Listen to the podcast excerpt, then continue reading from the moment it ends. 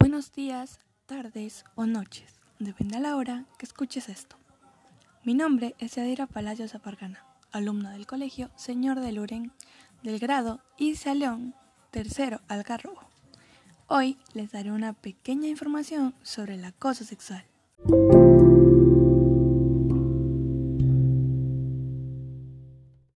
Para las personas que no saben qué es, el acoso sexual es la intimidación o acoso de naturaleza sexual o violación, promesas no deseadas o inapropiadas a cambio de favores sexuales. En la mayoría de contextos jurídicos modernos, el acoso sexual es ilegal. Es un tema muy interesante y que todos nosotros debemos saber para defendernos si alguna vez hemos sufrido de acoso. Cuando existen leyes referidas al acoso sexual, generalmente no prohíben bromas simples, comentarios indirectos o incidentes menores aislados. Es decir, no imponen un código cívico general. En el lugar de trabajo, el acoso puede considerarse ilegal cuando es tan frecuente o grave que crea un ambiente de trabajo hostil u ofensivo, o cuando repercute de manera adversa en el empleo, como por ejemplo la víctima es despedida o degradada o cuando la víctima decide renunciar al trabajo. Sin embargo, la comprensión jurídica y social del acoso sexual varía según la cultura. Existen 125 países en el mundo que han legislado contra el acoso sexual en la última década del siglo XX y durante la primera década del siglo XXI. Sin embargo, hay países como Kuwait o Djibouti en los que el acoso sexual sigue siendo legal. El acoso sexual puede perjudicar a personas de ambos sexos, pero estadísticamente la mayoría de denuncias son de mujeres. Los acosadores ejercen este tipo de comportamientos en ambientes laborales, académicos, estudiantiles e incluso familiares. Está considerado un acto delictivo que es sancionado en función de su gravedad y que puede llevar incluso a la privación de libertad del acosador. El acoso sexual constituye una serie de agresiones que pueden ir desde molestias hasta serios abusos y que tienen la finalidad de intentar desencadenar una actividad sexual.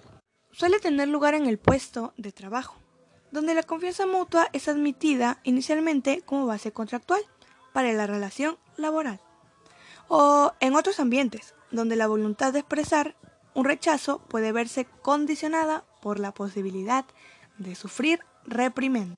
La Ley de Empleo de Estados Unidos define el acoso sexual como cualquier en el trabajo, teniendo el efecto de hacer el lugar de trabajo intimidatorio u hostil. También está considerado como una forma de discriminación ilegal y es una forma de abuso sexual y psicológico, en un rango entre leves transgresiones a serios abusos.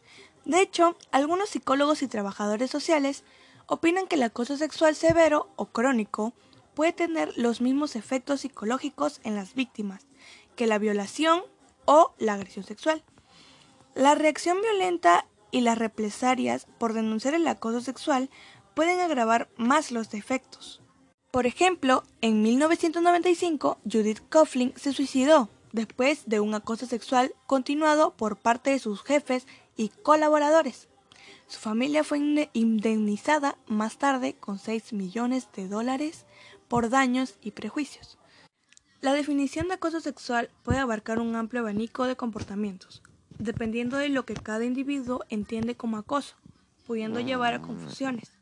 Ese término fue acuñado en la Universidad Cornell en 1974. El acoso considerado como típico es el contacto físico indeseado entre compañeros de trabajo, pero además engloba los comentarios fuera de lugar, discusiones sobre su superioridad de sexo, las bromas sexuales, los favores sexuales para conseguir otro estatus laboral, etc. Algunas empresas provocan a sus empleados tras conocer que a un compañero de trabajo se quejó de acoso sexual, con la intención de que lo cambien de puesto de trabajo o lo despidan. Tras conocer la capacidad de ese trabajador, por envidia hacia él o porque esta plaza está prevista para otro, aunque en ocasiones lo hacen para estudiar sus reacciones. El acoso fuera del lugar del trabajo también está considerado otra forma de acoso sexual.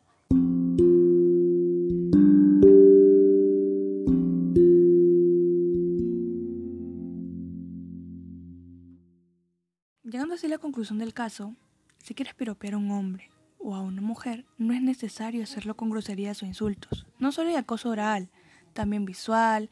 Mirar a una mujer o a un hombre de manera directa y por mucho tiempo es demasiado y puede llegar a ser muy intimidante.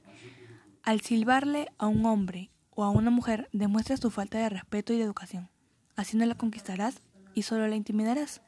El abrazar o besar sin que te den su confianza también es considerado como un acoso. Mucho cuidado al hacerlo. Con dar la mano es suficiente. Evitando estos comportamientos lograremos que tanto los hombres como las mujeres, niños y quienes sean puedan caminar en paz por la calle, sin miedo. Y sería un mundo mucho mejor. Dile no al acoso.